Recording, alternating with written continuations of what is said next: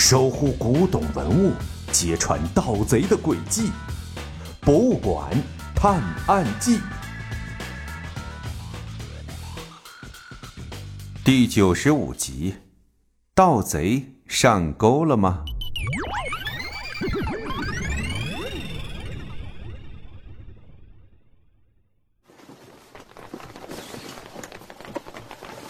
保安队长带领着几个手下，把抱摔在一起的两个人分开。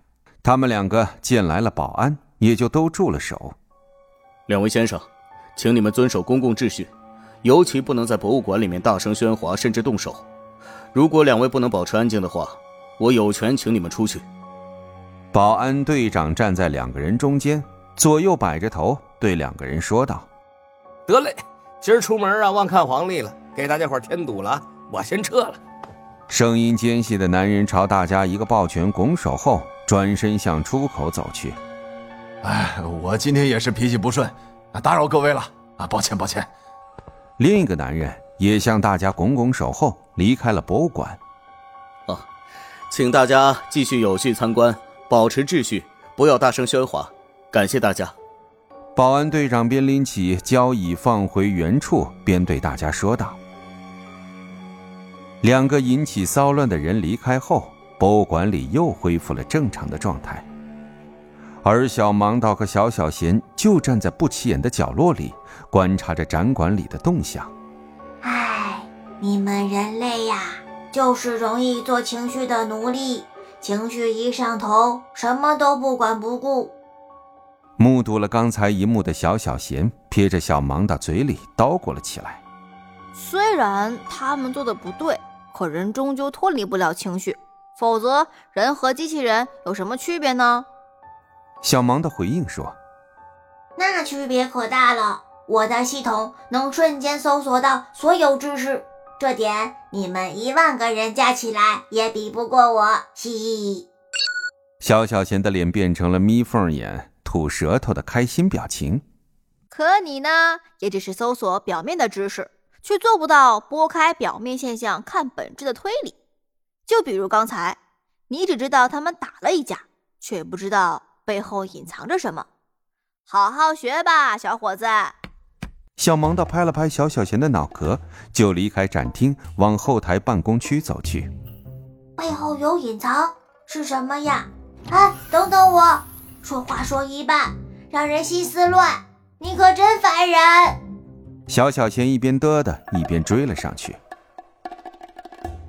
随着夜幕的降临，前来参观的人群渐渐的散了，传新博物馆的大门缓缓关上，灯也都熄灭了。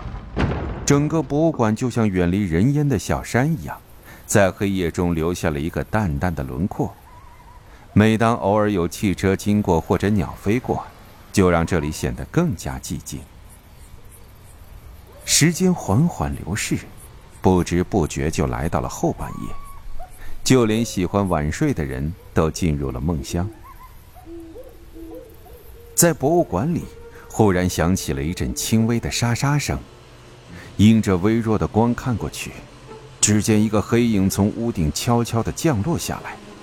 当他到达那把明黄花梨交椅的上方时，突然停住，然后一手悄悄地握住交椅。一手在腰间轻轻一按，他和交椅就缓缓地升了上去。就是现在！黑夜中传来小盲道的一声呼喊，然后在灯亮的同时响起来一阵脚步声。你这一声喊得有些着急了，小盲道，外围注意，里面收网了。刘队一边指挥着人在下方围住，一边用通信设备跟在外围布局的警队交代里面的情况。看我的！小小贤趁大伙不注意，冲了上去，对着屋顶那个盗贼就射出了麻醉针。盗贼用明黄花梨交椅一挡，麻醉针正射在交椅上，盗贼顺势松了手，只听咣当几声响，交椅摔得碎成了好几块。盗贼顺势钻入屋顶的通风口，一路往上爬去。盗贼可能会爬到楼顶，快上去围堵！刘队一声令下，大家急忙往楼顶跑去。等到众人跑到楼顶时，只见盗贼往身后看了一眼，露出一丝狡黠的笑容，然后纵身一跃，跳了下去。啊！不要！小盲道一见他往下跳，急得大喊一声：“这可是四楼的楼顶，从这跳下去，不性命堪忧啊！”众人赶紧往楼顶边缘跑去，想看看盗贼的情况。可是还没等大家跑过去，就看到盗贼乘着微风飞了起来。原来，他穿的衣服是特制的飞行翼装，在高超技术的加持下，眨眼间就飞过了高墙，往远处一路飞去。快下去追！刘队见状，赶紧带领众人往楼下跑。外围同事注意，盗贼穿着飞行翼装往北飞去了，追上去，别让他跑了。边往楼下跑，刘队边和外围的警察通报情况。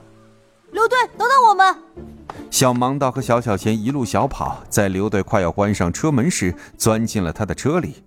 追捕盗贼这么危险的事儿，你们就别跟着了。刘队有点急吼吼的对他们说：“别担心，有您在，能有什么危险呢？快出发吧，再晚盗贼就跑了。”刘队无奈，只好带着小盲道和小小贤开着警车一路往北追去。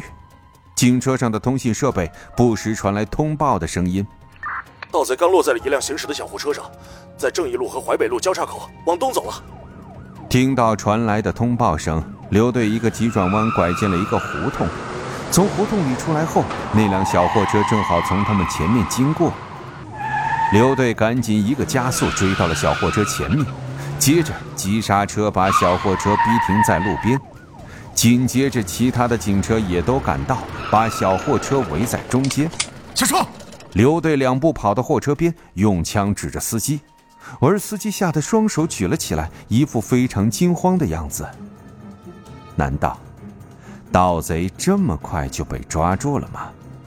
这下能够顺利破获盗贼团伙吗？